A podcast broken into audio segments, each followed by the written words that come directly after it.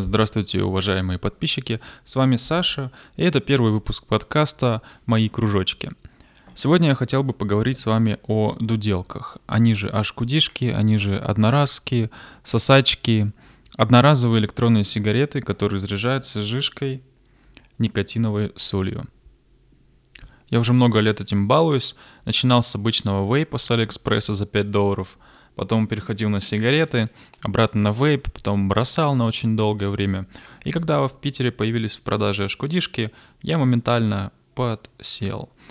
Тем не менее, я бросал ашкудишки пять раз, поэтому я большой эксперт в том, как бросать дуделки. И сегодня я расскажу вам, как я все это проворачивал.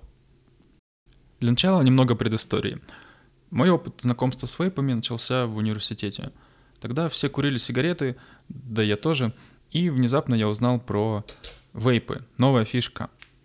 Они тогда были еще не популярны, в России нигде не продавались. Я заказал самую дешевую с Алиэкспресса, купил какую-то жижу в подвале у деда и зарядил себе вейп. Ходил, понтовался по университету, дудел прямо в аудиториях, в лабораториях. Все на меня смотрели, как на дурачка. А я говорил, парю где хочу, это не сигареты. Я тогда не знал, каким дураком я себя выставляю. Потом понял, ну, теперь мне стыдно. И если с вейпом и сигаретами я часто бросал, это было не так просто, но реально сделать, то со шкудишек слезать было гораздо тяжелее, и синдром отмены был гораздо более ярко выраженный. Мне очень нравился этот ритуал. Заходишь в магазин, огромное количество брендов, вкусов. Какое у тебя сегодня настроение? Банановое, а может быть кола — покупаешь эту коробочку драгоценную, выходишь, разворачиваешь ее, надрываешь пакетик, прям как наркоман. Засасываешь, первая затяжка самая вкусная, конечно. Или вот когда засасываешь, а она не работает, и ты такой, твою мать. Возвращаешься э, злой, грустный, а тебе говорят, ну ничего, бывает, давай мы тебя поменяем. И ты просто на седьмом небе отчасти. Но ритуалы — это далеко не все. Успех ашкудишек завязан не только на их красоте и удобстве, еще и на жиже, которая там заправлена. В обычном вейпе тоже жижа, но есть два ключевых отличия. Первое. Вейпа больше пара. Тебе нужно больше сделать вдох, чтобы получить ту же дозу никотина. Нужно делать несколько огромных затяжек и выпускать целые облака тучи. Ты не можешь это делать в помещении — а ашкодишки, которые заряжаются никотиновой солью, их пар прозрачный, его почти нет. Ты можешь сделать три затяжки и получить столько же никотина, сколько от 10 затяжек вейпа.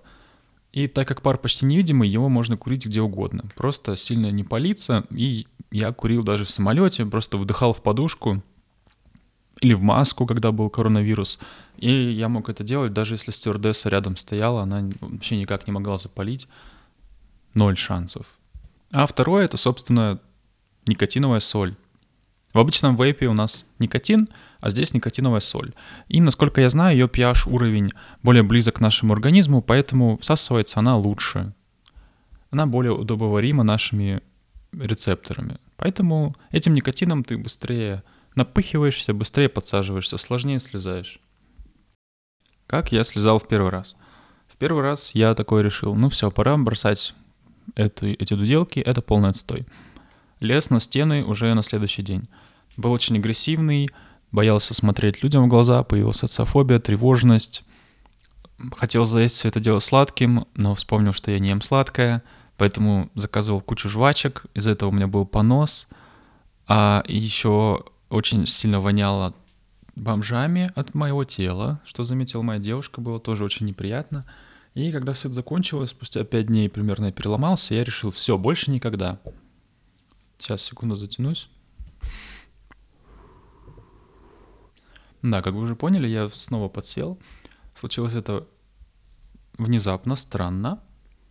Обычно я обратно подсаживаюсь на э, какие-то аддиктивные штуки в периоды сильного стресса, либо если я не высыпаюсь и у меня теряется контроль, теряется осознанность. И в этот раз случилось то же самое.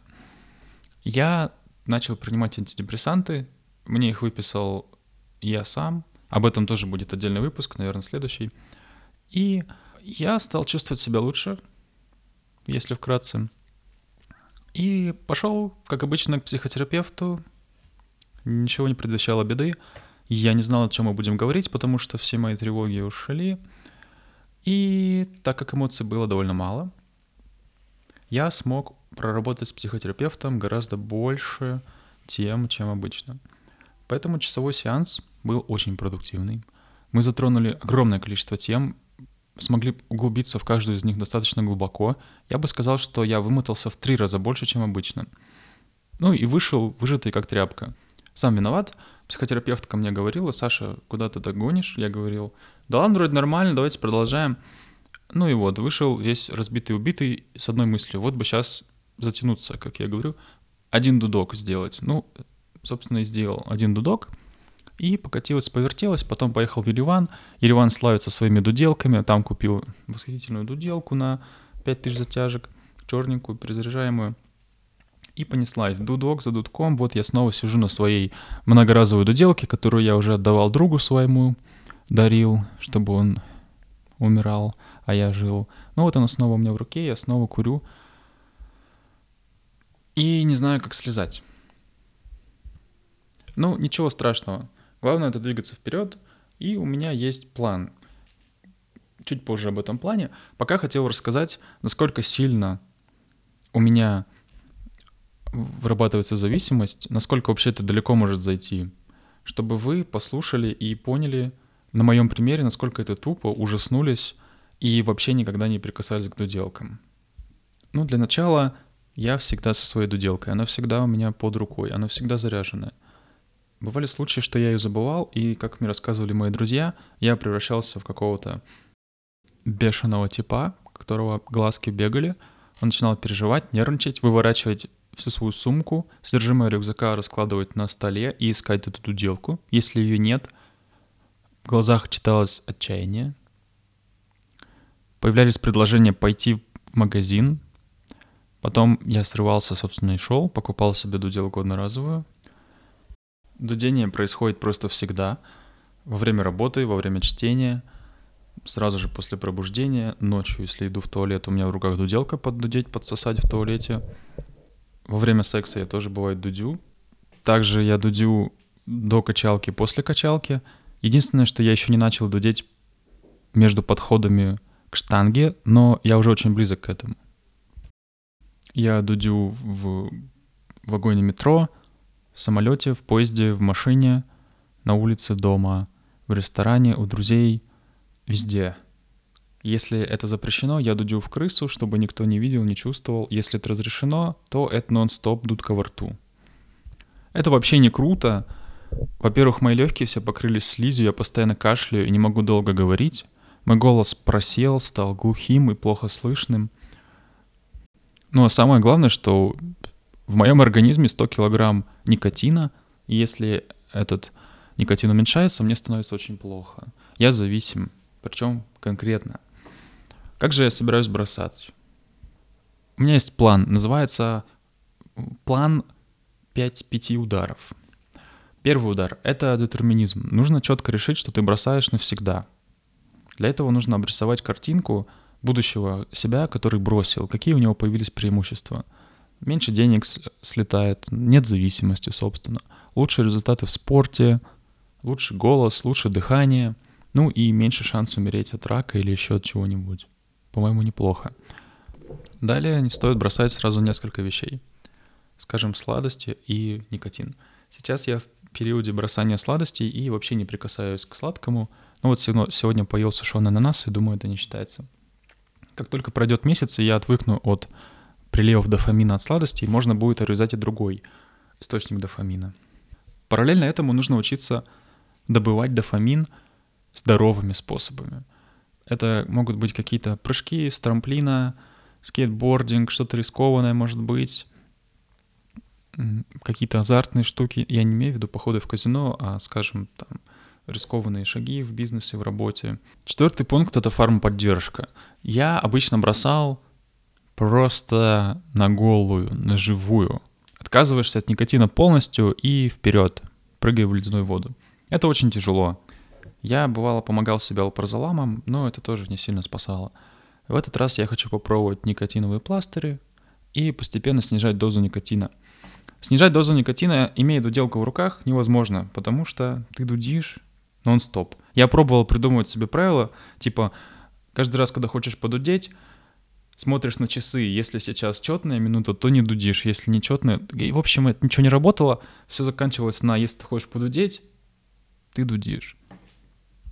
В общем, пожелайте мне удачи. Через полгода расскажу о результатах эксперимента, дудю ли я снова и какие эмоции, реакции у меня возникают при виде людей, которые курят.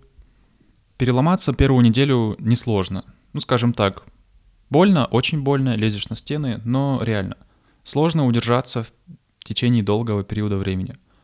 Нужно, насколько я знаю, продержаться хотя бы год и не курить вообще. Почему год? Потому что за год ты позабудешь все свои психологические триггеры. Ну, например, самое банальное. У тебя сильный стресс, рука тянется к дудке. Если ты бросил курить, скажем, месяц назад, и у тебя случился сильный стресс, ты почувствуешь тягу к никотину. Просто потому, что твой организм привык так заглушать стресс. Если ты 1, 2, 3, 10 раз себе откажешь в этом, твой организм отвыкнет от этого.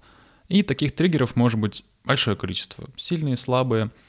Я вот когда бросал, вспоминал, как от меня отлипали эти триггеры. Сейчас все заново придется, ну, что поделать. Триггеры были покурить до еды, покурить во время еды, покурить после еды, покурить во время секса, покурить после секса, покурить после тренировки, попил воды, покурил.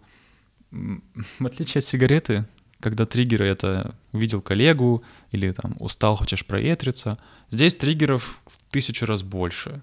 Просто после каждого движения я курю дудку.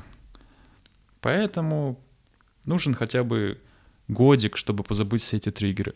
Я вам расскажу через полгода, как все прошло, а потом еще раз через год контрольный. На этом все. Пилотный выпуск завершен. Спасибо за внимание. Пожелайте мне удачи в этом нелегком деле. И хотел также сказать всем, кто курит дуделки и считает, что это круто, это не круто. Все, кто курит дуделки, все лохи. Вы не крутые. Бросайте дудеть вместе со мной, друзья. Присоединяемся. До свидания.